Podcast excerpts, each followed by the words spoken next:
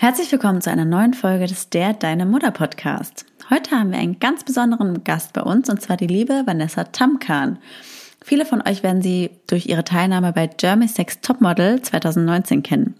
Wir reden mit Vanessa über alles rund um die Themen Schwangerschaft, Geburt, erstes Babyjahr und auch wie es jetzt ist nach der Scheidung von ihrem Ehemann.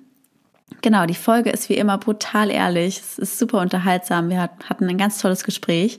Deswegen hört unbedingt bis zum Ende. Da gibt es ja auch nochmal ganz wertvolle Tipps an alle Mamas.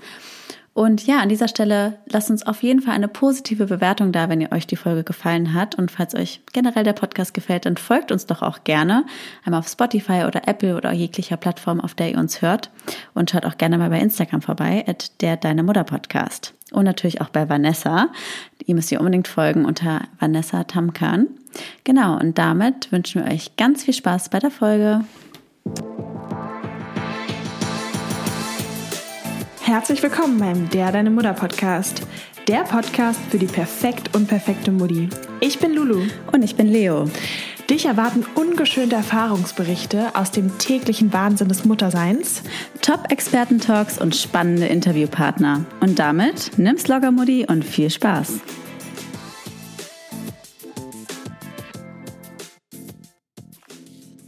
Nun folgt eine kurze Werbung für die App Mamli. Und zwar herrscht immer noch der Mythos, man muss in der Schwangerschaft immer glücklich sein und auch nach der Geburt soll alles rosarot sein. Dem ist nicht so, ganz im Gegenteil.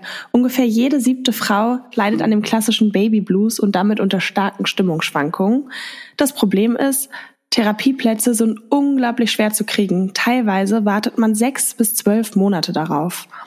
Deshalb sind niederschwellige Online-Angebote wie Mamli optimal. Laut Studien haben sie die gleiche Wirksamkeit wie die klassische Face-to-Face-Therapie und eignen sich daher optimal als Alternative oder als Ergänzung und Unterstützung. Und das nicht nur nach der Geburt, sondern bereits in der Schwangerschaft. Denn jede fünfte Frau leidet unter Depressionen in der Schwangerschaft und unbehandelt kann es passieren, dass diese Depression sich eben bis nach der Geburt fortsetzt. Mamli ist eine tolle Unterstützung, die speziell von Gynäkologinnen, Psychologinnen, Hebammen und natürlich Müttern für junge Mütter entwickelt wurde. Es ist aber genauso für Schwangere geeignet und natürlich eben alle Muttis im Wochenbett oder danach.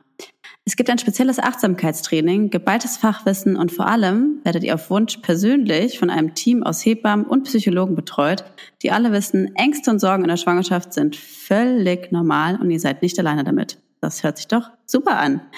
Und das Beste daran, die App ist für alle Versicherten der Techniker Krankenkasse kostenfrei. Aber ihr bekommt sie übrigens auch unabhängig davon, auch kostenlos, wenn ihr euch über die Marmly-Website auf die Liste der Test-Community setzt. Den Link findet ihr in den Show Notes und damit wünschen wir euch ganz viel Spaß bei der Folge und schreibt uns unbedingt, ob ihr Marmly schon mal ausprobiert habt oder dann durch die Werbung ausprobiert und wie ihr es fandet. Wir freuen uns ganz auf euer Feedback. Und jetzt viel Spaß bei der Folge mit Vanessa Tamkan.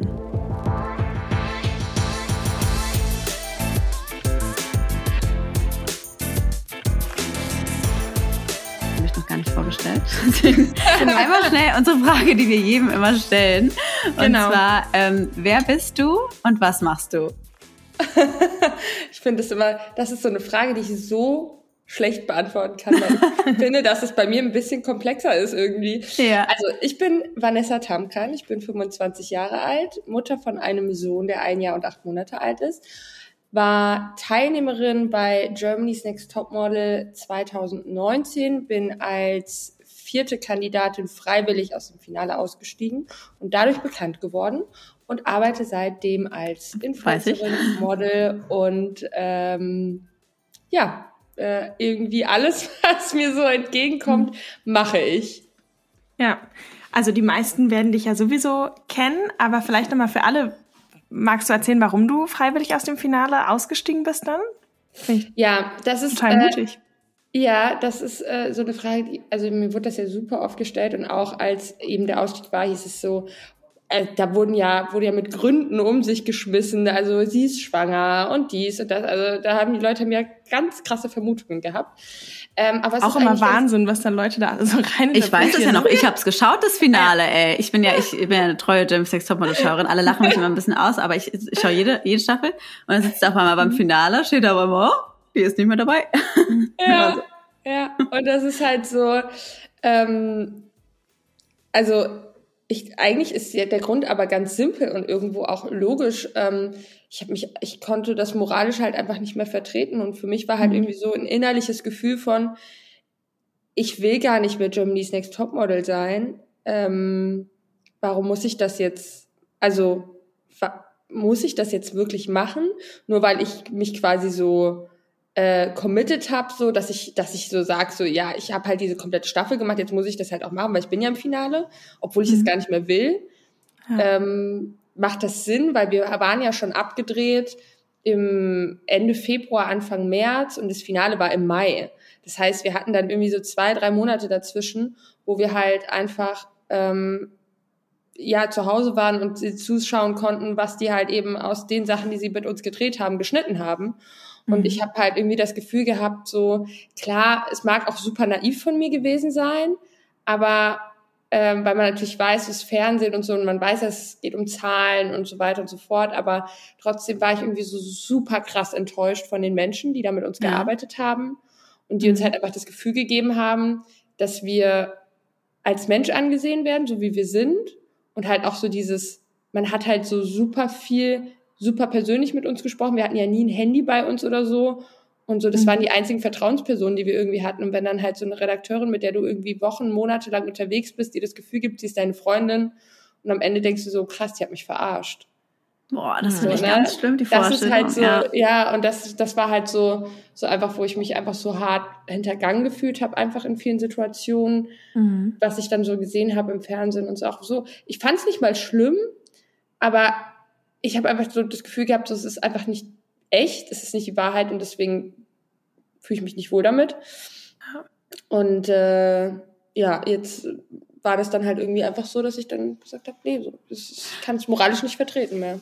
Aber ich meine, das ist total wichtig, weil ich glaube, gerade jetzt, es ändert sich super viel, so auch im Fernsehen, weil eben Leute wie du auch sagen, hey, stopp, nee, das geht nicht. Und davor ja. hat einfach nie irgendwer was gesagt. Die haben es einfach alle ja. mit sich machen lassen und mhm. waren so ein Teil des Systems. Und dann ändert sich natürlich nichts. Und es ist total wichtig, dass irgendwer mal sagt, nee, so geht es einfach nicht. Und das ist ja auch unmenschlich. Und das ist ja auch gerade jetzt, gibt, da gab es ja super viel Wirbel auch drum. Und deswegen finde ich das super mutig. Und ich glaube, du bist da, warst da so eine Vorreiterin, auch so eine Bewegung, damit man das Fernsehen Ja, ja ich war tatsächlich die, ich war tatsächlich die erste, die das ja gemacht ja. hat, so aus dem Finale ja. auszusteigen. Deswegen war das ja dann auch so in der Presse so ein super krasses. Ding. Danach ist irgendwie jeder aus dem Finale, also danach gab es jedes Jahr eine, die aus dem Finale ausgestiegen ist. So, ähm, und ich weiß ja noch, die haben ja tatsächlich versucht, irgendwie so auch so ein Exempel an mir zu statuieren, indem sie mir den Instagram-Account weggenommen haben und so, so nach dem Motto so, okay, Wirklich? Hauptsache es ja, ja. So mhm. Hauptsache, sie, Hauptsache, das macht nächstes Jahr nicht nochmal eine. So hat gut funktioniert, wie man sieht. Gar nicht. Aber ähm, ja, also ich, ich glaube, es kommt halt auch ganz oft auf die Show und auf die Sendung einfach drauf an. Und ich sehe ja auch, es gibt ja auch andere Shows im Fernsehen oder ich spreche auch mit, mit Leuten von anderen Shows, sei es Bachelor oder Bachelorette oder sonst irgendwas, die mir halt sagen so, ey, weißt du was, das war eigentlich total cool und äh, ja. so das, was die im Fernsehen zeigen, das ist halt auch einfach so. Und irgendwie jeder weiß ja auch, dass man da aus, aufgrund von Reichweite mitmacht, was ja auch so ist. Auch bei Germany's Next Topmodel ist es so. Und jeder, der mir was anderes erzählt, also sorry, wenn du ein großes Model werden willst, die irgendwie auf den Laufstiegen dieser Welt ist, dann gehst du halt zu einer Modelagentur, die dich groß rausbringt. Dafür brauchst Absolut. du kein GNTM. Ja, ja, klar. Ja. Und ähm, jeder weiß, dass es da halt einfach nur um dieses Reichweitenprinzip geht. Und, ähm, es ist ja eigentlich Germany's Next äh, Influencer. Ja, richtig. So seit, seit, seit, seit, es Instagram gibt, ist das so, definitiv, 100%ig. Ja. Mhm. Und ähm, das ist ja auch nicht verwerflich, ganz im Gegenteil. Ich finde, man kann da ja auch sagen, so, ey, krass, dass du so mutig bist, das zu machen, weil du halt weißt, wo du hin willst und dass du irgendwie ja. im, in die Öffentlichkeit willst und das Ganze tun willst, weil man, dann muss man es ja auch erstmal schaffen, das Ganze zu halten. Es kann Eben. ja auch sein, dass du, weil es kommen ja jedes Jahr neue und du kannst ja danach Total. einfach wieder egal sein für die Leute. Ja, Absolut. total. Wie oft hat man das, dass man irgendwie so Eintagsfliegen. So man erinnert sich immer an die wenigsten. Also wie gesagt, ich schaue jede Staffel und ich erinnere mich dann, also zum Beispiel letzte Staffel erinnere ich mich überhaupt nicht mehr. Also es gibt halt immer ein paar Charaktere, die bleiben dir irgendwie im Gedächtnis und man schaut einfach nicht. Mhm. Ja, richtig. Ja, du bist ja dann ähm, schwanger geworden, ein paar mhm. Jahre, glaube ich, später. Ähm, mhm. Wie war denn deine Schwangerschaft so? Wie ging es dir dabei? Oder mhm. wie hast du das Ganze so empfunden? Ja, ich bin ja zu Corona-Zeiten schwanger geworden. Also das war im, ach, ich weiß es noch, es war der 17. Juni 2020. Da ah. habe ich von meiner Schwangerschaft erfahren. Das weiß ich so genau, weil da meine Nichten Geburtstag haben. Ah. Und äh, ich eigentlich an diesem Tag ähm, ich habe dann äh, zu dem Zeitpunkt ja noch in Köln gewohnt und ich wäre eigentlich in die Heimat gefahren und hätte halt eigentlich so die Family besucht und wir hätten den Geburtstag gefeiert und dann musste ich halt meine Schwester anrufen und ihr sagen, dass ich schwanger bin. Ah, ja. und dass ich halt irgendwie gerade nicht weiß, ob ich jetzt kommen kann, weil es war dann so, es war so, okay, also klar, manche haben einen positiven Schwangerschaftstest, rufen mal Braunarzt an, okay, in einer Woche können sie kommen, Termin und so, bla bla, wir gucken nach. Mhm. Äh, bei uns war das halt so, dass mein Mann, also äh, Roman, äh, mein Ex-Mann, der meinte dann halt damals so, ey, äh, nee, du, du fährst bitte jetzt zur Frauenärztin. Ich ja. will das sofort wissen, ob das jetzt stimmt oder nicht. Und war das, ganz kurze Zwischenfrage, war das geplant oder? Ähm, äh, to be honest, nicht, nee. Also es war ein schöner Zufall. Ja, ja. ähm, also ich habe schon, ich habe schon lange nicht mehr äh, verhütet. Ähm, und, und auch nicht, also wir haben halt ich sag mal, man muss halt gut im, im, im Aufpassen und im Rausziehen sein, glaube ich. Aber selbst dann, also ich kann dir sagen, ich habe äh, zwei Rausziehkinder. Ja. Hallo, hat das nicht so gut geklappt. zwei Rausziehkinder, das finde ich auch gut. Mhm. Ähm, ja, ich hatte, also fünf Jahre hat's geklappt. Ja. Und äh, ja. dann war halt irgendwie, habe ich mich wohl ein bisschen in meinen, äh, in den Tagen so ein bisschen verrechnet. Ich hatte eh immer so ein so, so, so meine Periode so super unregelmäßig. Ja, ich auch. Und dann habe ich halt irgendwann so gedacht, naja, jetzt ist aber schon die sechste Woche vorbei und irgendwie immer noch keine, also irgendwie ist komisch. Und dann habe ich noch, ähm, ich weiß noch, meine Freundin äh, Anna Wilken, Anna Adamjan, falls ihr euch was sagt. Ja. Und äh, ich habe mit der dann halt telefoniert abends einmal und dann meinte ich so, ja, keine Ahnung, also nee, ich habe einen Test gemacht, der ist negativ, so ich kann nicht, ich bin nicht schwanger, hundertprozentig nicht, ich habe aber wieder super unregelmäßigen Zyklus, ich muss dringend zur Frauenärztin. Und dann meint sie so, Vanessa, du bist schwanger. Also es war so quasi so ihr erstes ah. Ding war so, du bist schwanger. Und ich war so, nee, das, ich, ich bin nicht schwanger. Und sie so, doch, doch. Du gehst morgen früh zum, äh, zur Apotheke, nimmst dir einen Schwangerschaftstest, bitte unbedingt von Clear Blue. Äh, natürlich. Keine, keine Werbung für Clear Blue, aber an dieser Stelle. Ähm, du, du nimmst den Schwangerschaftstest von Clear Blue und machst bitte direkt mit dem ersten Morgenurin den Test, weil ich glaube, dass es einfach daran liegt, dass du den Test nicht gleich morgens gemacht hast und so. Und naja, dann habe ich gemeint, oh ja, wenn es sein muss, ich wirst schon sehen, ist nichts, ist alles gut. Ja, dann habe ich das natürlich gemacht am nächsten Morgen und äh, bin morgens aufgestanden, also musste, habe halt gemerkt, dass ich aufs Klo muss, äh, habe den Test gemacht und habe halt gar nicht gar nicht gedacht, so habe mich mir die Zähne geputzt, mich fertig gemacht, dann so seelenruhig auf den Test geschaut und dann war da halt der zweite Strich. Aber der war so super leicht, dass ich, also bevor ich noch Roman aufgeweckt hatte, weil der ja noch geschlafen hat, habe ich erstmal Anna angerufen und meinte so, ich weiß nicht, ob der, also ich, ich habe hier ein Foto geschickt, ich so, ist das, ist der positiv oder kann das sein, dass es vielleicht, wenn der nur so leicht positiv ist, dass da irgendwie so so irgendwie, dann sagt sie so, dann sagt sie so, das ist wie mit Corona-Tests, die können Es gibt nicht, es gibt nicht negativ und positiv. Es gibt nicht ja. falsch positiv, sondern genau. es gibt genau. nur falsch ich negativ. Auch immer so geil. So. Ja. An der Stelle auch, ich hatte ja auch einen recht langen Kinderwunsch, deswegen kenne ich auch Anna, weil ich ihr dann immer gefolgt habe. Und das natürlich, ja. wir Mädels, die einen Kinderwunsch hatten, wir kennen uns perfekt damit aus. Wir wissen ganz mhm. genau so. Wenn mich eine Freundin fragt, alles über den Zyklus, ich weiß alles, ich weiß alles über jeden Test. So, das sind ja. immer die guten Ansprechpartner. Das stimmt, genau. Ich ja, mit richtig. meinen Rausziehkindern war nämlich genauso. Ich habe dann auch, ach, Test, ach, nur leichter Strich. gut, ich bin nicht schwanger in Müll geworfen. so irgendwie später nochmal geguckt, da im Strich war Dollar. Naja, gut, muss ein Fehler sein. Und irgendwie so überhaupt nicht drauf geachtet, bis dann, naja, genau. War dann doch so. Na, Monate später kam ähm, dann raus. Genau. Ja. Ich habe nämlich auch ähnlich wie du auch immer irgendwie nie verhütet und war war lange davor mit dem anderen Partner zusammen. Und als ich dann meinen jetzigen Partner, auch den Vater meiner Kinder kennengelernt hat, meinte ich, mach dir gar keine Sorgen. Ich kenne genau meinen Zyklus. Ich sag dir eins, ich kenne meinen Körper.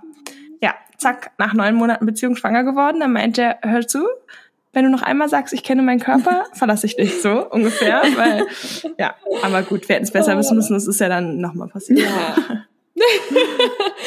ja, und das ist so, ähm, ne, das, äh, das ist eigentlich auch so ein krasses Phänomen im Leben irgendwie, dass bei den einen passiert das einfach, obwohl sie es gar nicht planen und bei den anderen ja. ist es halt so, sie wollen und wollen und wollen und es funktioniert gerade einfach nicht so. Ja.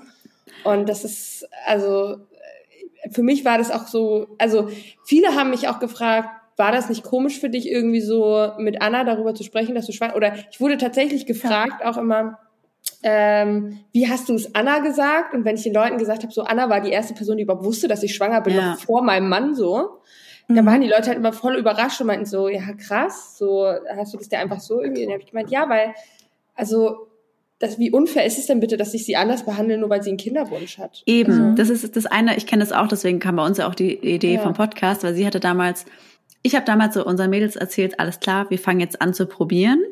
Mhm. Und sie hat mir an dem gleichen Tag erzählt, okay, dass sie schwanger ist. Und wir waren schon so, alles klar, wir werden zusammen Muttis sein und wir werden alles zusammen machen. Ja, Pustekuchen. Bei mir hat es ewig gedauert. Anderthalb Jahre später bin ich erst schwanger geworden. Und trotzdem habe ich natürlich in jedem Zeitpunkt, natürlich wünscht man es sich auch, aber man gönnt ja. es ja auch zu 100 Prozent. Und eben wie du sagst, man möchte ja nicht anders behandelt werden. Also ich wäre voll sauer gewesen, mhm. hätte man mich irgendwie anders behandelt, weil ich bin ja trotzdem eine Freundin einfach. Ja, das stimmt. Ja. Wobei ich schon sagen muss, eben als jemand, wo es dann ungeplant war, ähm, dass ich es auch gut finde, mit dir oder mit anderen ja. darüber zu sprechen, weil ich finde, es macht einen selber demütig, dass man sich so denkt, was für ein Glück und was für ein Wunder und was für ein Geschenk dass ich ja. so schnell schwanger geworden bin oder dass man überhaupt schwanger wird, weil man eben dann mitkriegt, ist es nicht selbstverständlich. Ja. Und ich hatte das Gefühl, gerade in der ersten Schwangerschaft war das so, ah, ein Unfall, na jetzt ist es so, wo ich denke, na ja, es ist irgendwie auch eine falsche Herangehensweise, weil ja, trotzdem, was für ein Wunder, dass es überhaupt so ja. passiert ist und ähm, wie dankbar man sein kann und dann noch weiterhin, dass man dann eine intakte Schwangerschaft hatte und ein gesundes Kind geboren hat. Ja. Also erst jetzt im Nachgang denke ich oft so, wow, wie gesegnet bin ich vom Leben, dass man zwei gesunde Kinder hat. Ja, absolut. Also das ist halt absolut ja. nicht selbstverständlich. Ja. Wenn du damit glücklich bist, ne? Also ja. das muss man ja auch immer bedenken. Genau. Es gibt ja auch Menschen, die einfach sagen so, ey, sie können sich das halt einfach beim besten Willen nicht vorstellen, Kinder zu haben. Und für die ist es dann halt leider Gottes, so schlimm sich das anhört, ja. ähm, eben alles andere als ein Segen, wenn sie plötzlich ja. schwanger sind, obwohl sie es gar nicht wollten. So, ne? Ja, ja Und stimmt. Ähm, das ist, muss, glaube ich, auch furchtbar sein, weil du ja. halt dir denkst, so scheiße, also ich muss es ja wollen eigentlich, so, weil normalerweise ist es ja was Schönes, mhm. aber deswegen, ich glaube, das ist einfach, es ist was so krass Individuelles und was so krass Intimes eigentlich. Mhm. Aber genau deswegen ist es so wichtig, dass wir so offen darüber sprechen, ja. um halt eben so auch so das zu normalisieren, dass es eben Leute gibt, die es nicht wollen, dass es Leute gibt, die es wollen, ja. aber vielleicht nicht jetzt, aber es halt trotzdem passiert. Und halt Leute, die es unbedingt wollen und bei denen es einfach nicht funktioniert. Ja, ja. Und dann trotzdem äh, diesen Leuten halt eben so, so dieses, auch nicht das Gefühl zu geben von, oh ja, du musst dich halt einfach mal entspannen. Ach ja. Ey, fuck you. Das finde ich ganz ehrlich. total. Kenne ich. Ich war Wobei so, ich, ich habe mich ganz doll entspannt, okay? Ich bin super entspannt. Daneben, Wobei ich, wirklich. Wobei ich auch eben dachte, als du das meintest, also ich konnte das früher auch dummerweise eigentlich gar nicht verstehen, dass jemand keine Kinder will. Also so, es war mir unbegreiflich. Und jetzt, wo ich eigene Kinder habe, muss ich sagen, ich kann echt nachvollziehen, warum Leute auch keine Kinder wollen. Jetzt, Ey, oder? Hier, also ich verstehe jetzt, was das ist. Und ich denke mir so, absolut, ja. Freunde, die halt sagen, nee, nicht unbedingt, ich will meine Freiheit, denke ich mir, I feel you, Sister. I feel ja. you. Überlegst ja, dir gut. Ich, genau, und ich denke mir dann auch so, krass, warum wusste ich das nicht vorher? Ja, genau. Und als also, ich nämlich keine Kinder hatte, war ich so, nee, Kinder sind das Schönste im Leben. Ja, mhm. Das genau. ist mein Lebenssinn. Und jetzt so mit Kindern denke ich mir, nö, also ich kann auch verstehen, warum ein kinderloses Leben auch glücklich machen kann. Absolut. Auch und glücklich absolut. machen kann. Oder warum Leute halt auch ja. einfach warten wollen. Ich habe auch immer gesagt, ja, ich so, nee, ich will super früh Kinder kriegen und so. Und ja, du warst ja auch mega hätte, jung, ja. Ja, ich meine, ich hätte noch ein, zwei Jahre gewartet. Ich war 22, als ich, äh, nee, 23, als ich schwanger geworden bin. Mal überlegen. Wie alt war ich 2020? 23. Ich war 23, ja. als ich schwanger geworden bin. Ja, und äh, genau, und Carlo zur Welt gebracht habe, ja, mit 23. Und so, ich habe immer gesagt, ich will super früh Mutter werden. Hätte vielleicht noch so ein, zwei Jahre gewartet, so, bis ich so offiziell angefangen hätte damit dann. Aber ähm, so im Nachgang jetzt denke ich mir so, also Vanessa, was hast du eigentlich dabei gedacht? Also nicht, dass ich, nicht, dass ich mein Kind nicht liebe, ja. Ganz im Gegenteil. Das genau, ist das finde ich das eine hat nichts, ja. Ja. Genau, aber das ist, das ist ja eigentlich auch das Krasse an diese, an diesem Phänomen Kind es kann gleichzeitig das Schönste und gleichzeitig das Schrecklichste sein. Im selben Moment.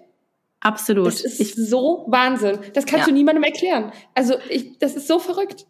Ja, aber ja. ich finde, das ist halt, wie alle sagen, es ist das Schönste und das Härteste. Also ich habe es allein heute ja. gemerkt, ich war die erste Nacht ohne mein Kind zum ersten Mal oh. und Oma hat aufgepasst. Nee, ich, Amsterdam? Ah, stimmt. Ja, okay, die zweite. Also das erste Mal mit meinem Partner zusammen weg. Also sowas. Und ich habe mich so auf sie gefreut und ich war so, ach Gott, ich vermisse sie so, ich will jede Sekunde meines Lebens mit ihr verbringen. Sie ist der schönste, tollste Mensch auf der ganzen Welt und ich möchte sie nie wieder hergeben. Und sie war den ganzen Tag so quengelig und ich war echt am Ende so, hey, wäre ich mal zwei Stunden länger geblieben, hätte ich die Nacht ja. einfach verlängert. ja, wirklich.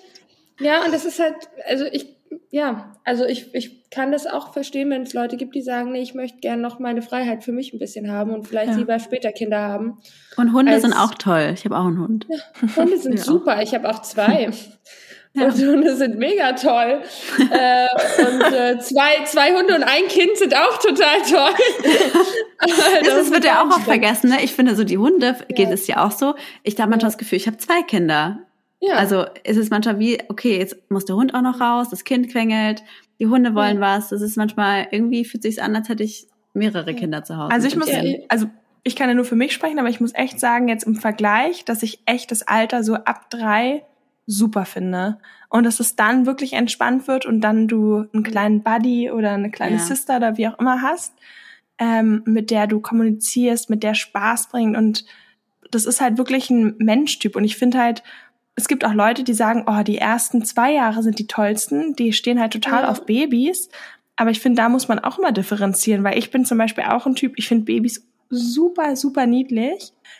Aber ich kann viel besser mit Kleinkindern oder Kindern, weil ich einfach mit denen interagieren und Sachen machen kann. Und es ist ja. viel mehr mein Ding als mit Babys, mit denen kann man spazieren und sonst was ja. machen. Aber es ist halt irgendwie auch schnell, ja, fordern und gleichzeitig irgendwie auch mega unterfordernd, weil man ja auch ja. irgendwie geistig total auf der Strecke bleibt. Ähm, und dann dachte ich mir auch so, okay, das wird immer so gleichgesetzt mit, du bist eine gute Mutter, wenn du jede Phase toll findest und gern mit deinem Kind bist.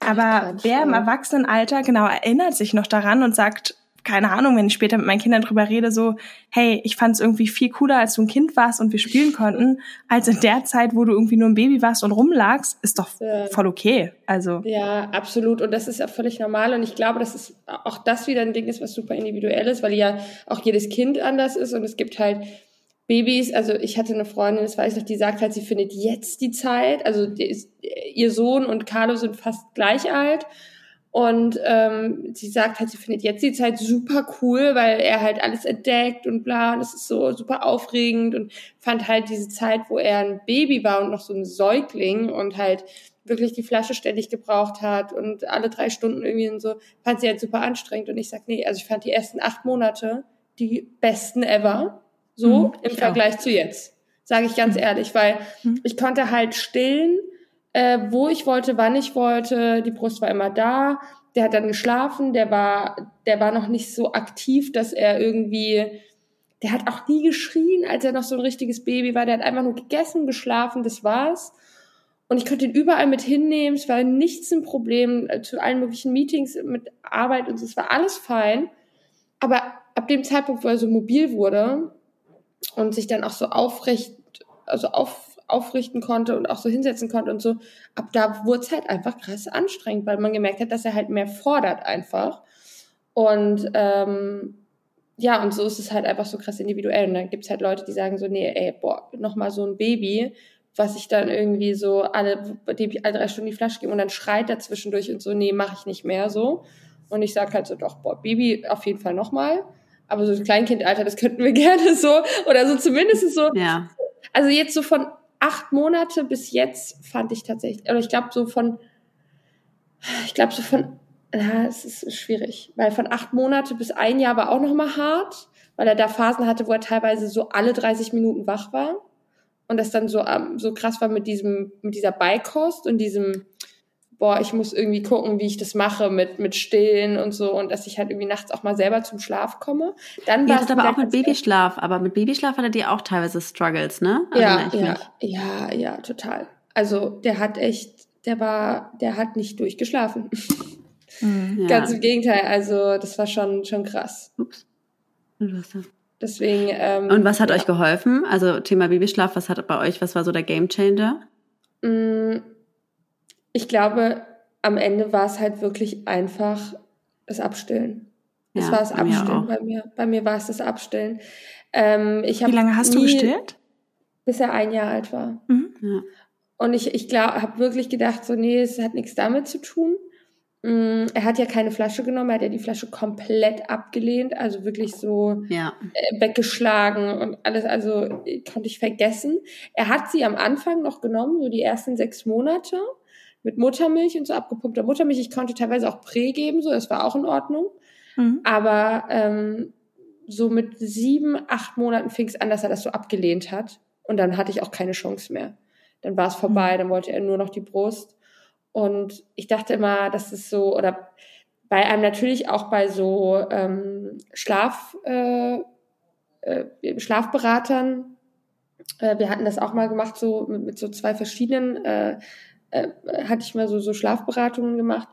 Ähm, die sagen natürlich dann auch immer so, ja, das hat nichts damit zu tun, du musst dich davon frei machen und so und das Stillen ist gut fürs Kind ey, klar, natürlich ist es Stillen gut fürs Kind, aber ab dem Moment, wo ich selber das Gefühl habe, ich bin der härteste Zombie und ja. ich kann nicht mehr und mein Körper kann nicht mehr und ich bin, ich krieg eigentlich schon Depressionen, weil ich nicht mehr schlafe, weil ich mich selber hasse, weil ich da nicht nur noch Streit mit meinem Partner habe und alles irgendwie so am Arsch ist gefühlt, ähm, dann ist das halt nicht mehr gut. Also muss man einfach sagen, es ist.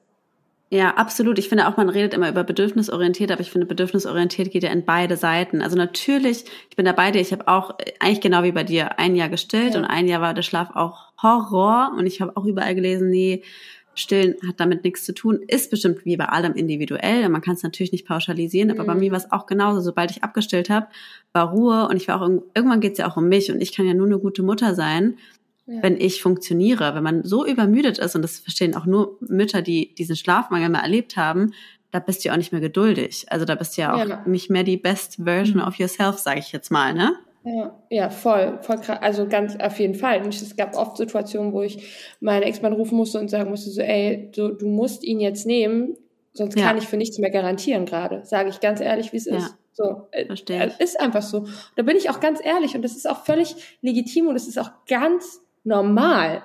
Und das geht jedem, glaube ich, so. Also genau. ich glaube genau. wirklich, dass jeder diese Situation hat und dass es total wichtig ist, darüber zu sprechen, so wie ja. du gerade. Ja, und dass man dann auch realisiert, man muss jetzt aus dem Raum rausgehen, damit eben ja. nicht irgendwie was passiert oder so. Also damit du nicht im allerschlimmsten Fall dein Kind nimmst, es schüttelst oder anschreist oder sonst irgendwas tust. Es ist so wichtig, dass man sich das selbst eingesteht und einen Cut macht, ne? Absolut. Und das Abstillen war dann halt, glaube ich, deshalb so ein Gamechanger, weil er hat ja zu dem Zeitpunkt, der war ja ein Jahr alt, der hat ja dann schon gegessen. Ne? Ja. Also er konnte ja normal essen. Er hat halt nur nie genug gegessen, weil er sich ja nachts die Milch geholt hat. Mhm. Genau, bei mir so auch. Ja. Und, und dann war halt durch dieses Abstillen, hat er halt einfach endlich mal Hunger gehabt in der Nacht. Und deswegen war auch dieses radikale Abstillen so krass, weil er halt dann nachts natürlich Hunger hatte wir haben dann extra alles vorbereitet, von Banane bis Gläschen bis Brei bis alles Mögliche und, und, und Äpfelchen und, und keine Ahnung, Brot und alles. Er wollte nichts, er hat alles abgelehnt, weil er natürlich gehofft hat, dass er durch das Schreien irgendwie an die Brust nochmal kommt. Die ersten zwei Nächte waren Horror, die dritte Nacht hat er auf einmal durchgeschlafen. Ja. Weil er halt tagsüber dann auf einmal wirklich richtig viel gegessen hat, weil er halt Hunger hatte.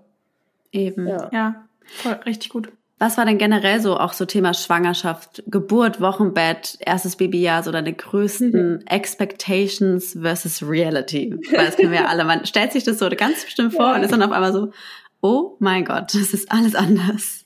Also, was ich so gar nicht expected habe, war so der Wochenfluss.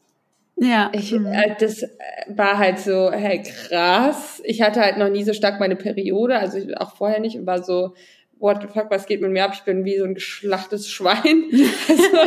Also, redet ja auch keiner drüber, ne? Ich war auch ja. so, oh, okay. Vor allem, ich finde direkt nach, nach der Geburt kommt da ja nicht nur Blut raus, sondern sonst ja. noch irgendwelche Gewebsfetzen so ungefähr. Also ein halbes Organ kommt ja. da manchmal noch raus, ja. Das war richtig, ich habe mich richtig erschrocken, was aus meinem Körper kommt, dachte mir, ach du Scheiße, das ist wie im Horrorfilm. Ich, ich habe ja auch noch Ende Oktober entbunden, ne, zu Halloween, also dann dachte ich mir, holy shit, so, ja. Ja, ich fand das auch so krass, auch, auch so, also was ich auch nicht, äh, womit ich ja auch, was ich auch völlig verdrängt habe, war so diese, die Nachgeburt, also die Plazenta, die ja dann noch rauskommt, dass das ja auch zur Welt gebracht werden muss im Prinzip. Und dass das ja. auch noch mal eine Wehe erfordert. Und ich war so, ich hatte so Carlo auf meiner Brust und dann hatte ich auf einmal eine Wehe und ich war so, hey, ich krieg ein zweites Kind, was geht? Ja. Also, also, die haben ja alle Scheiß erzählt, da sind zwei drin, ganz sicher. und äh, das, das war halt noch mal irgendwie so, oh, das war auch ganz komisch, als das rauskam. Aber ähm, also das, das habe ich auch irgendwie so gar nicht gecheckt und dann war das so, aber da muss ich sagen, also ich hatte eine echt lange Geburt, aber eine schöne Geburt. Also ich hatte 13 Stunden Wehen, bis ich ins Krankenhaus gegangen bin. Das war halt noch so voll aushaltbar eigentlich und auch in Ordnung. Ich habe zu Hause noch Fernsehen geschaut und meine Fruchtblase war halt schon geplatzt so und dann halt irgendwie 13 Stunden daheim gewesen, dann ins Krankenhaus gefahren und dann waren es nochmal so ähm, ja so neun Stunden im Kreis, bis Carlo dann zur Welt kam und ich war zweieinhalb Stunden in den Presswehen. Boah, und ja. das war heftig, weil zweieinhalb Boah. Stunden Presswehen und, und dann schon halt irgendwie 20 Stunden Wehen gehabt vorher. Da Boah. hat mich komplett meine Energie verlassen und ich stand wirklich wie neben mir. Also ich mhm. erinnere mich an diese zweieinhalb Stunden auch gar nicht mehr richtig. Das war so wirklich, als wäre ich in Trance, als wäre ich irgendwie so krass on Drugs gewesen in dieser Zeit. Und ich bin teilweise dann am Ende auch nach jeder Presswehe bewusstlos geworden und dann mit der Wehe quasi okay. wieder zu mir gekommen. Boah, weil ich einfach nicht mehr konnte. Ich hatte keine Kraft mehr. Und die haben dann auch, weil ich war in einem Hebammen geführten Kreissaal und hatte eine ambulante Geburt eigentlich ja beantragt auch. Die, dabei ist es auch Gott sei Dank geblieben. Also ich durfte dann vier Stunden nach der Geburt nach Hause fahren. Aber ähm, ursprünglich war halt so eigentlich, äh, also zu dem Zeitpunkt dann, dass die halt den Arzt dann geholt haben. Die meinten so, okay, wir müssen jetzt den Arzt holen, weil entweder ja. müssen wir jetzt diese mit der Saugglocke dran, dran oder irgendwas machen, aber die, die ist hier gleich weg vom Fenster und dann ne, nicht, dass es am Ende irgendwie dann doch nochmal eine OP geben muss oder sonst irgendwas. Hattest du deine PDA oder wie hast du das nee, gemacht? gar nichts. Gar nichts. Mhm.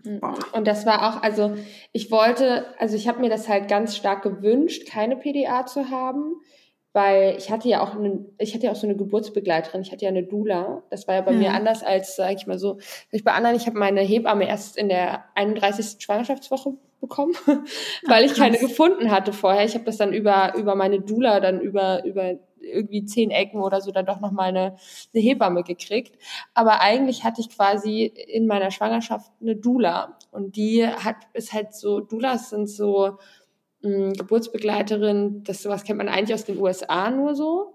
Ähm, die, die muss man auch privat bezahlen, aber die begleiten dich halt durch die Schwangerschaft auf so ein bisschen eine spirituelle Art und Weise auch, machen mhm. halt auch viel so psychische Geschichten und äh, und ich fand das halt super hilfreich, für mich war das super hilfreich, weil ich ab der 13. Woche irgendwie so ganz komische also Gefühle auch hatte und so. Und wenn ich jetzt zum Beispiel mhm. mich mit meinem Ex-Mann gestritten habe, war ich so, okay, das Kind, was in meinem Bauch ist, ist, ist gerade schuld daran, dass ich mich mit meinem Mann streite, so, ne? Ach krass, dann, ja, ja, ja also, also wirklich so, so einfach Schwangerschaftsdepression. Also dieses Ding von ähm, meine Hormone drehen durch, deswegen streite ich mich mit meinem Mann und weil mhm. meine Hormone durchdrehen, das liegt daran, dass ich ein Kind im Bauch habe und deswegen so, mhm.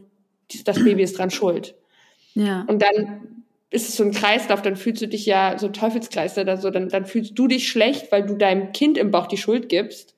Ja. Und dann, weißt du, so, oh, dann kommst du da halt nicht mehr raus. Und dann hatte ich wirklich wie so krasse Depressionen mhm. und habe dann halt eben danach geguckt, was man machen kann. Und dann habe ich halt gegoogelt und dann war das mit dieser Dula. Und dann hatte ich halt ab der 13. Schwangerschaftswoche eine Dula. Und die hat mir super krass geholfen, so voll bei mir zu sein, auch so in der Schwangerschaft. Das wäre jetzt auch mal eine Frage, wie bist du da ja. rausgekommen aus der Schwangerschaftsdepression? Ich habe wirklich so ein, zwei Gespräche mit der gehabt und danach ging es mir gut. Ich, ich, also Wahnsinn, ich kann das gar nicht Wahnsinn, beschreiben, aber die war so, es war so beruhigend irgendwie und auch so dieses Verständnisvolle. Sie hat mir Meditationen auch mitgegeben und, und so Dinge, die ich irgendwie so machen konnte. Und dann habe ich so krass gelernt, das so zu akzeptieren, wie es ist einfach und alles so zu nehmen, wie es kommt. Und ich ja. habe so ein krasses, also diese Frau, das, ich werde dir auf ewig dankbar sein, wirklich. Ich werde diese Frau niemals vergessen. Ja. Die hat mir so ein krasses Selbstwertgefühl gegeben in meiner Schwangerschaft. Ich habe mich gefühlt wie der krasseste Mensch auf dieser Erde. Und deswegen mhm. war das für mich auch so, ich bin auch in diese Geburt mit einer so positiven Aura reingegangen, dass ich halt einfach diese, diese stundenlangen Wehen, das war mir wie egal. So, ja, also das Wahnsinn. war wie so, das ist so krass. Und ich habe dann halt auch einfach gesagt, ich so, nee, ich war, äh, ich hatte ja sogar überlegt, irgendwie mal zu Hause zu entbinden. Habe mich dann dagegen entschieden, eben aus dem Grund, weil ich gesagt habe, so, okay, halt trotzdem, you never know. Und es ist das erste Kind. Und weil ich die Erfahrung noch nicht gemacht habe, will ich halt einfach erstmal das vielleicht so mhm. trotzdem unter Beobachtung machen. Und es war wirklich, also ich kann das nicht beschreiben, aber ich sage auch immer irgendwie, wenn Leute mich fragen, ja, war die Geburt, hat Geburt schmerzhaft? Dann sage ich immer, das war, das war eigentlich für mich eher wie so ganz krasse Energie, die so durch meinen Körper gegangen ist. Ja. Sowas, was ich einfach nicht Spannend. beschreiben kann. So, das mhm. ist, natürlich tut es weh, aber es ist ein Schmerz, der ich, den ich wie in so eine ganz krasse Energie umgewandelt habe. Und der Was halt total faszinierend, ja. ja, ja und der halt eben dazu geführt hat, dass ich ein Kind zur Welt bringen konnte. So, das mhm. ist ja, das muss ich mir mal vorstellen.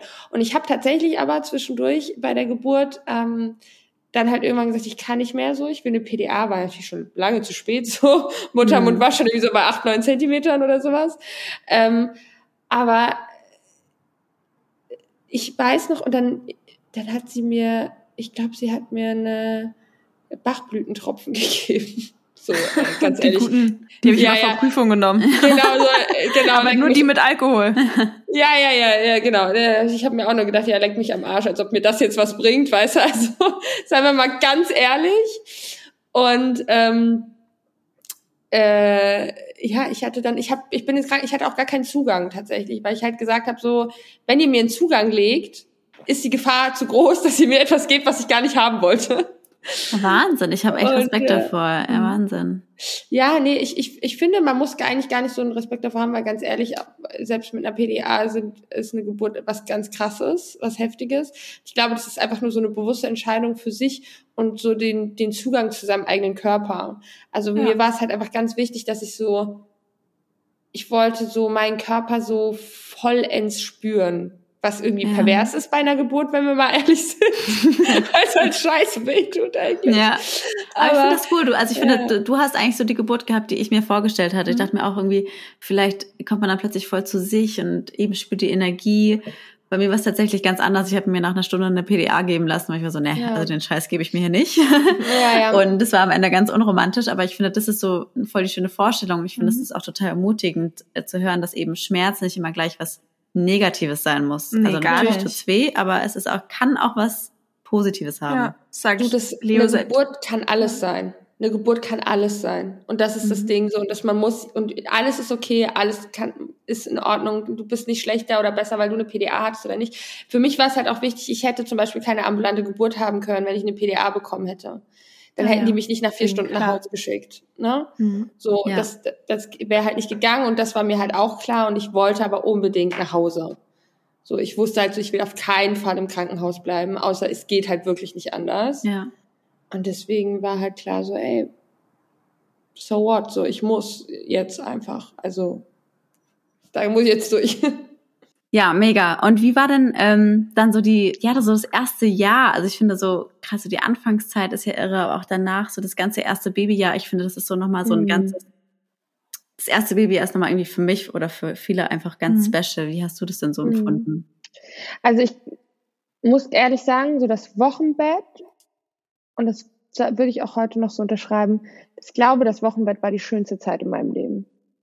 Weil ich echt, und da bin ich ganz stolz drauf und ultra froh, dass es wirklich so war und äh, weil ich halt auch ganz viele andere Geschichten kenne und ich von vielen, vielen anderen weiß, dass sie übelst krass überfordert waren in dieser Zeit und nicht wussten, was los ist und wie, also ne, so auch so diese Überforderung und sich da erstmal einfinden und so, und so irgendwie so jetzt 24-7 klebt da jemand an mir und ich kann irgendwie nichts machen. Und für mich war das so, ich war wie auf so einer ganz krassen Wolke und wir haben damals in so einem in so einer richtig schönen Wohnung auch gewohnt. Es war in so einem Vierkanthof und wir hatten ein so schönes Schlafzimmer, wo dann direkt das Badezimmer da dran war. Und es war alles so gemütlich und so wohlig warm irgendwie. Und ich hatte auch die Badewanne direkt so neben meinem Bett.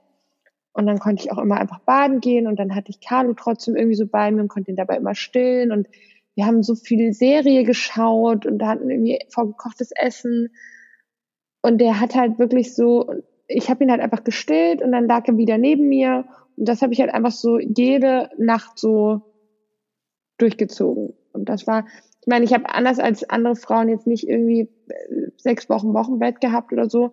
Bei mir waren es irgendwie so zwei Wochen, dann habe ich wieder eigentlich so denselben Pace gehabt wie vorher fast. Nicht, vielleicht nicht ganz so krass, aber war halt trotzdem viel unterwegs und habe halt wieder ganz normal gearbeitet so. Und äh, aber das waren so die schönsten zwei Wochen ever irgendwie. Richtig schön. schön. Aber das finde ich auch wichtig zu sagen, weil ich meine, ich finde, ehrlich sein geht ja in beide Richtungen. Und oft ja. ist ja auch so, dass man immer jetzt so ist, oh Gott, das war so schwierig und so schlimm und so schrecklich. Aber es kann ja auch wunderschön sein. Und das finde ja. ich ist auch ganz wichtig zu sagen. Hattest du denn auch das Gefühl im Vergleich zur Schwangerschaft, wo du ja auch anfangs meintest, dass du so leichte ähm, mhm. Depressionen hattest zu der Zeit nach der Geburt, auch so einen Unterschied festgestellt von den Hormonen?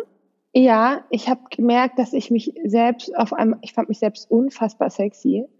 ich habe richtig krass gemerkt, so, oh, der Milcheinschuss, ey, wow, meine Brüste, ich sah aus wie Pamela Anderson. Endlich hat man mal Brüste, ne? Wirklich, ich hatte so krasse Dinger, das war der Wahnsinn.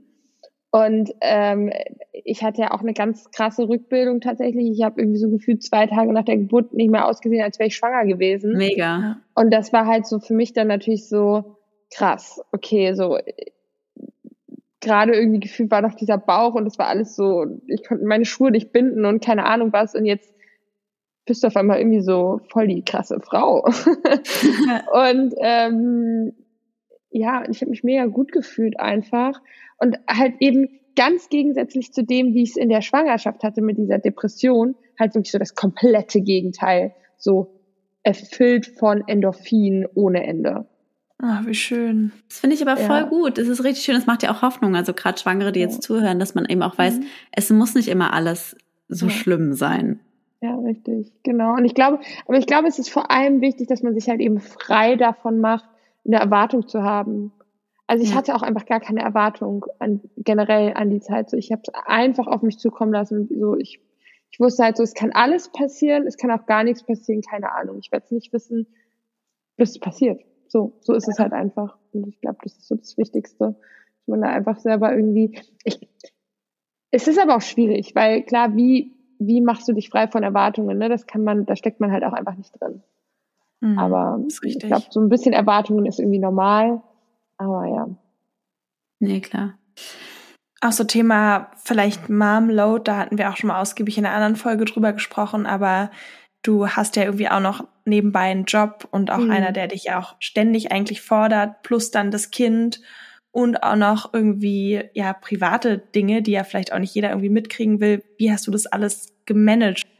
Also ich glaube, was für mich, ähm, also gerade jetzt nach der Trennung, muss ich sagen, äh, so, so von meinem Ex-Mann, ich, viele Leute sehen ja nicht, sie sehen halt nur, man ist getrennt und ganz bewusst halten wir ja auch, sag ich mal, so das Thema Trennung einfach aus der Öffentlichkeit raus und auch so generell, was da jetzt so drumherum alles passiert, was eine Scheidung auch alles mit sich bringt und so das ganze Papierkram und es ist ja auch. Scheidung nicht gleich Scheidung, weil wir ja auch irgendwie mehrere Unternehmen irgendwie gemeinsam gegründet haben. Jetzt muss erstmal alles irgendwie aufgelöst und aufgehoben werden und da spielen natürlich super viele Emotionen, persönliche Befindlichkeiten mit ein man hat unterschiedliche Meinungen, man hat vielleicht eine Meinung, ähm, die man nur hat, weil man vielleicht irgendwie auch so dem anderen gegenüber so ein bisschen zeigen will, so ja, weil ich das jetzt kann, mache ich das jetzt so.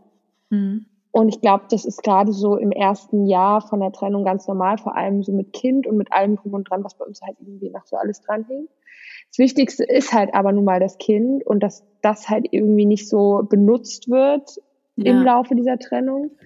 Ähm, aber klar ist dann natürlich dieser Marmlow trotzdem irgendwie da und man versucht es halt vor dem Kind irgendwie so ein bisschen fernzuhalten und zu verstecken, weil ich ja eben zu dieser Trennung und Scheidung trotzdem arbeite, noch zwei Hunde habe und irgendwie versuche das alles gerade einfach zu managen und zu lösen, ähm, was da gerade so anfällt und, und auch teilweise auch echt viel unterwegs bin, viel mit dem Auto hin und her fahren muss und so krass sich das jetzt anhört, aber da tut es einfach echt gut, dass wir jetzt halt eben einfach gerade dieses Wechselmodell haben und Carlo halt eben nicht nur bei mir ist, sondern ich, so ja. wie es, wie es sich auch gehört und wie das Kind es natürlich auch verdient hat, es sowohl beim Vater als auch bei der Mutter ist und somit jeder von uns auch irgendwie so Zeit hat, ähm, sein Leben zu ordnen und zu sortieren. Mhm. Weil Kann das würde ich vorstellen. Ja, ich würde das, glaube ich, sonst nicht schaffen. Also sage ich euch ganz ehrlich, und auch wenn meine Mutter nicht wäre, die mir super viel im Alltag abnimmt, die die Wohnung sauber macht und, und auch mal für mich kocht und andere Dinge für mich erledigt, äh, damit ich mehr Zeit mit meinem Kind haben kann, weil ich halt eben nun mal auch arbeite ähm, und trotzdem eine saubere Wohnung wenigstens dann habe und so weiter. Ähm, aber halt eben auch so wie jetzt, wenn wir gerade den Pod Podcast aufnehmen, sich halt eben um ihn kümmert. Ja. Mhm. Das ist so krass wichtig. Und wenn ich das jetzt nicht hätte, boah, keine Ahnung. Also und da muss ich echt sagen, ich habe ganz, ganz viel Respekt vor Frauen, die das nicht haben, die sich nicht auf Unterstützung verlassen können ähm, und da irgendwie durch gewisse Themen und Dinge alleine durch müssen. Mm, ich glaube, da hat auch jeder einfach seine so andere Kapazitäten. Aber ja, also ich, also ich bin, ich bin ganz ehrlich zu euch, es gibt schon Tage, wo ich so denke, ey, ganz, ich bin, ich bin durch, ich kann gerade einfach nicht mehr so. Total verständlich, total verständlich. Ja. Würdest du denn sagen, auch so im Vergleich, dass das Wechselmodell vielleicht dann auch Vorteile eben mit sich bringt? Du meintest ja, ja schon mehr Zeit, aber auch gerade im Vergleich zu vorher mit dem Partner hat man ja irgendwie trotzdem immer das Kind. Ja. Zu ja, und das ist halt eben, äh, ja, auf jeden Fall, weil es ist halt eben anders, man hat nicht mehr immer das Kind zusammen, ähm, sondern das Kind ist halt mal da und mal da. Und wenn du es so sehen willst, hast du dein Kind eigentlich nur zwei Wochen im Monat. Ja. Das muss man sich auch erstmal vorstellen können, weil aktuell, also für mich war das auch so diese Vorstellung von, ich habe mein Kind nur zwei Wochen im Monat. Bitte, wie schrecklich. Ja. Ähm, und natürlich gibt es Tage, da vermisse ich Carlo total. Aber auf der anderen Seite, ich meine, bei uns ist es auch so ein bisschen so, das Wechselmodell ist äh, aufgebaut, dadurch, dass er noch so klein ist. Das wird dann ja auch so ein bisschen alles vom Jugendamt und von anderen ähm, Behörden und so weiter, sage ich mal, so ein bisschen mitgesteuert. Die gucken danach, wie, was ist das Richtige für das Kind. Und bei uns ist es so, dass Carlo halt alle 48 Stunden quasi wechselt. Und dadurch fällt dann eben immer jedes zweite Wochenende auf mich quasi und ja. jedes zweite Wochenende auf ihn so. Äh, und wir dann halt eben die Wochenende machen. Die Wochenenden sind dann nicht 48 Stunden, sondern dann von Freitag bis Montag, so dass jeder halt mhm. eben das Wochenende einfach hat mit dem Kind. Und das ist fein. Also, ja. ne, das ist völlig in Ordnung und man hat dann auch mal, und ich sag's euch auch ganz ehrlich, es gibt dann auch so Tage, wo ich so denk, boah, bin gerade froh, dass ich ihn vielleicht morgen um zehn wieder irgendwie zu seinem Vater bringe, weil ich dann weiß, dass ich gewisse Dinge erledigen kann, die ich jetzt in der Zeit gar nicht machen konnte. Natürlich. Stelle ich mir halt, ja. Also das ja. stelle mich auch das Krasseste vor, dass du halt plötzlich, natürlich hast du mehr Zeit auch für dich, aber auf der anderen mhm. Seite, in der Zeit, wo das Kind bei dir ist, bist du halt zu 100 Prozent die ja. Bezugsperson und jeder kennt es ja, dass man manchmal auch Momente hat, wo man sagt, oh Gott, jetzt ist mir alles zu viel. Hier nimm ihn mal kurz und das hast du ja auf einmal nicht mehr. Also mhm. Also du bist zu 100 Prozent auf dich gestellt und wie, wie, also wie ist das für dich? Ja, also wie gesagt, für mich ist es, also ohne meine Mama wäre das für mich auch schwieriger, weil eben gerade so Themen wie Einkaufen, Aufräumen, Putzen, Wäsche machen und so, nimmt sie mir ab, damit ich diese Zeit mit ihm intensiver haben kann. Ähm, mein Job ist ja auch nochmal so, ich kann halt nicht sagen, nicht immer sagen so, ey, macht mir halt mal bitte jetzt an dem Tag will ich irgendwie jetzt nichts haben und an dem Tag schon, weil da äh, habe ich Carlo nicht oder so. Es, es, gibt Events, da werde ich gebucht, ja, kann, kann, ich nicht beeinflussen, an welchem Tag das Event stattfindet. Das Einzige, was ich machen kann, ist, ich kann sagen, ich, mach, ich gehe nicht hin, ich mache es nicht. Ähm, was aktuell einfach nicht der Fall ist, weil so eine Scheidung kostet viel Geld, sage ich euch ganz ehrlich. Und ich bin gerade über jeden Job froh, der ja. reinkommt, ne? weil ja, äh, Scheidung kostet Geld, das Geld wird auch aufgeteilt und ähm, ich muss auf einmal nicht mehr nur eine Wohnung, sondern zwei Wohnungen bezahlen. Ich muss nicht auf einmal nicht mehr nur ein Auto, sondern sondern zwei Autos bezahlen. Also ne, also es ist halt so, du arbeitest nicht mehr Heftig. nur noch für einen Haushalt, sondern du arbeitest auf einmal für zwei Haushalte. Und dann noch die das Scheidung. Das ist gar nicht so bewusst. Ja. Also ja. das finde ich total gut, dass du auch nochmal drüber sprichst und ja. auch aufklärst, weil. Ja. ja, und es ist halt auch so, und auch so dieses Thema, dass halt äh, viele Leute dann glauben, naja, man trennt sich halt und dann geht jeder so seinen Weg. Ey, boah, wenn du verheiratet warst und das irgendwie alles zusammen eigentlich gemacht hast und auf einmal geht das halt nicht mehr und du machst diese Sachen getrennt, dann ja, das muss halt erstmal, das dauert, das ist so ein langer Prozess. Und für mich ist es halt, ja, also ich sag's euch ehrlich, es ist, für mich ist es gerade schwierig so zu schauen, wie, also man wünscht sich halt so, man trennt sich und man wünscht sich eigentlich, wir sind getrennt und das Einzige, was uns verbindet, ist irgendwie so unser Kind und wir können dafür irgendwie noch so Freunde sein.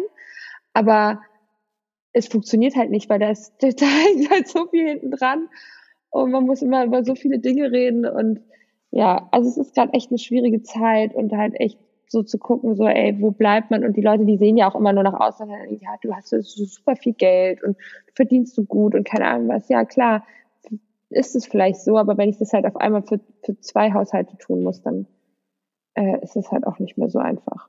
Das ist klar, ich glaube, eine Scheidung ist einfach nie einfach. Und äh, oh, ja, ist echt aber was wäre dann so, ähm, vielleicht auch für Leute, die zuhören, die vielleicht gerade in einer ähnlichen Lage sind, was wäre dann mhm. so vielleicht dein Tipp, falls jetzt vielleicht auch andere Mamas zuhören, die vielleicht auch gerade eine Scheidung hinter sich haben oder da mhm. gerade da mittendrin sind?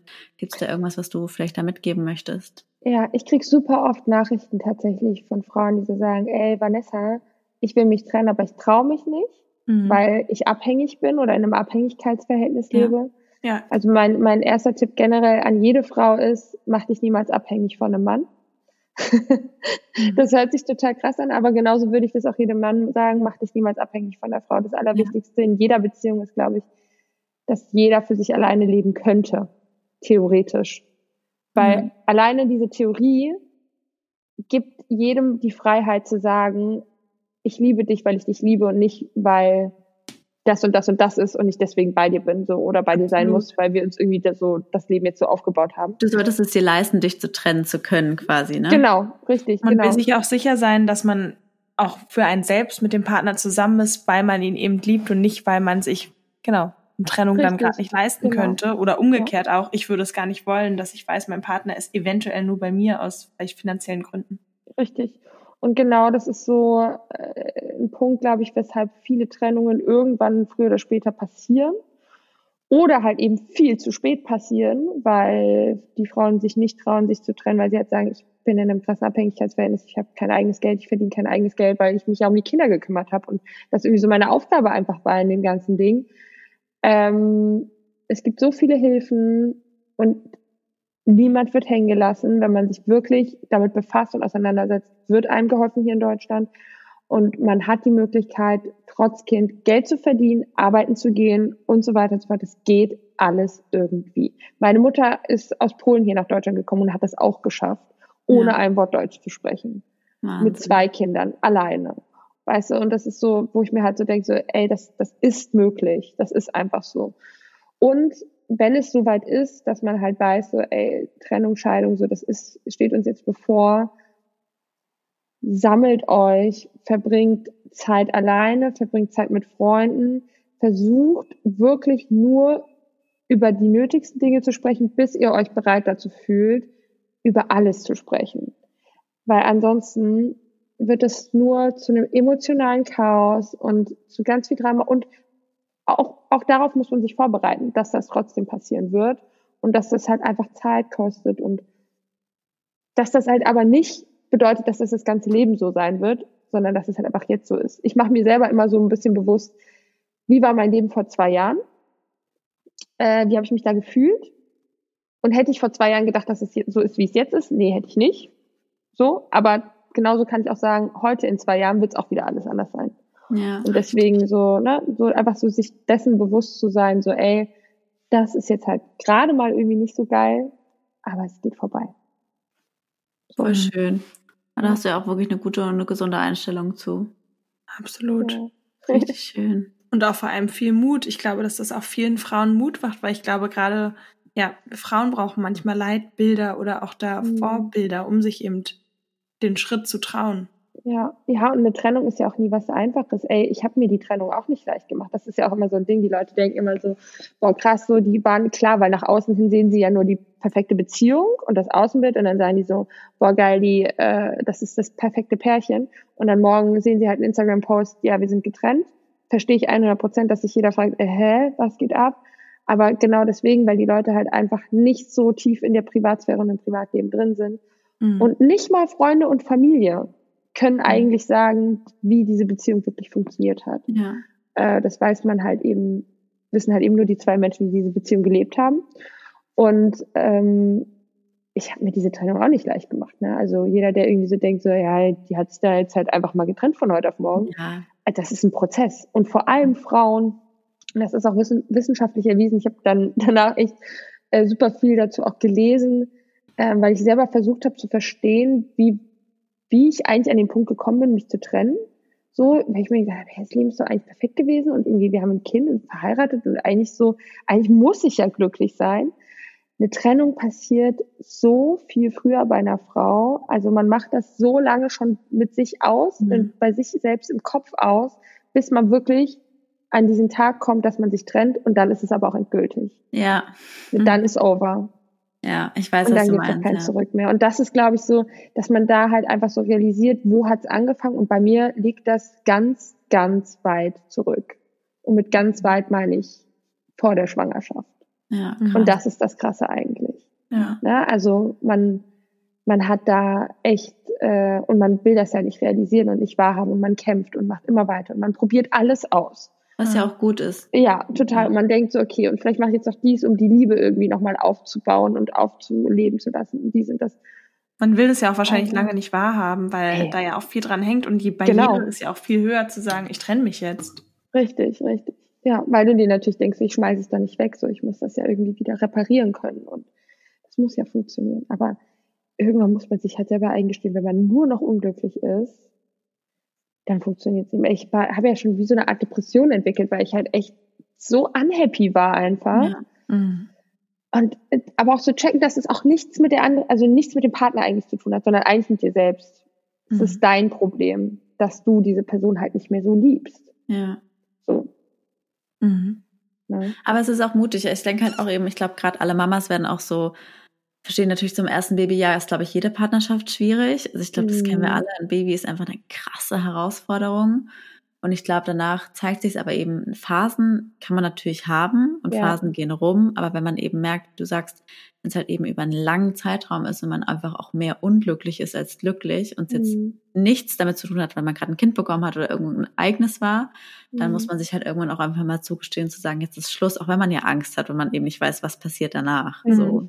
Und auch da, glaube ich, gibt es so Themen, an denen kann man arbeiten in der Partnerschaft und auch Themen, an denen kann man nicht arbeiten, wenn bestimmte Grundwerte mhm. oder Dinge einfach nicht mehr übereinstimmen oder ja. auch die Lebensansichten sich so stark unterscheiden, dann glaube ich, ja, es ist einfach ja, schwierig. 100, 100 Prozent. Und ich glaube auch, dass es besonders wichtig ist, dass man halt wirklich einfach mal alles aus, ausprobiert und da auch ganz offen mit ist und sagt, hey, vielleicht auch mal eine Paartherapie versucht ähm, die Partnerschaft, sich selbst bewusst macht, wie wichtig die Partnerschaft ist, auch mhm. wenn das Kind da ist. Ja. Sich Zweisamkeit zu nehmen, zu sagen, ey, wir müssen an uns und an unserer Partnerschaft arbeiten, mhm. damit das Absolut. funktioniert. Ich glaube, das ist so, das ist auch oft, glaube ich, ein Problem von Frauen, ehrlicherweise, die dann halt so sagen, nee, so das Kind steht absolut im Vordergrund.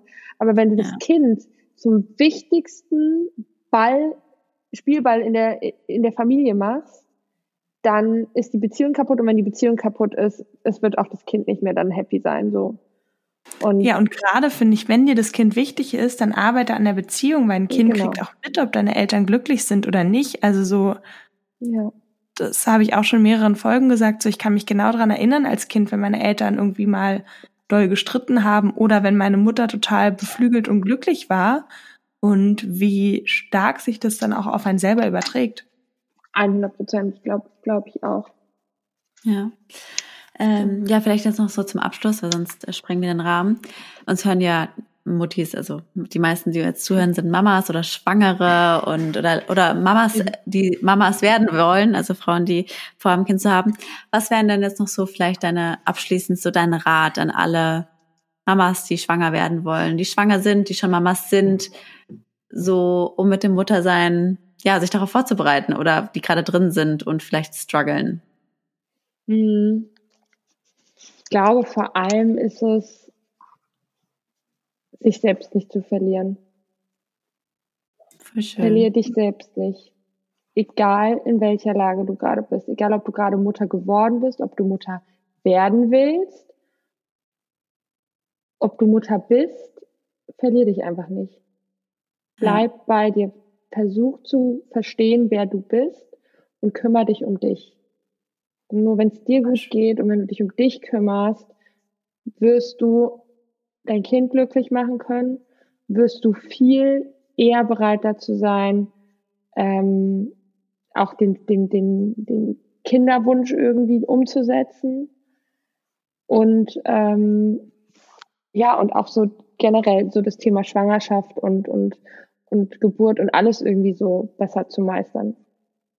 Absolut, das ist ja auch so ein bisschen unser Motto. Wir sagen ja auch immer, im Flugzeug soll man ja auch erst sich die Maske aufsetzen, falls was ist, bevor man ja. anderen die Maske aufsetzt, weil du eben der wichtigste Mittelpunkt bist. Ja, vor allem im Flugzeug, weil ansonsten, wenn du erst dem Kind die Maske aufsetzt, ja. dass du selber in Ohnmacht fällst, wahrscheinlich ja. die Maske nicht mehr aufsetzen könntest. Genau, aber so ist beide würden auch. sterben und deswegen ja.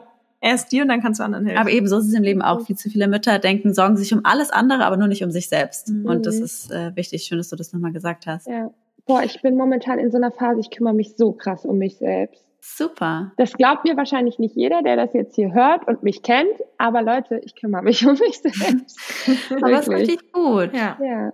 Schön. Total. Richtig toll, Vanessa. Uns hat es richtig Spaß gemacht und ich finde, du hast richtig viele inspirierende Dinge gesagt.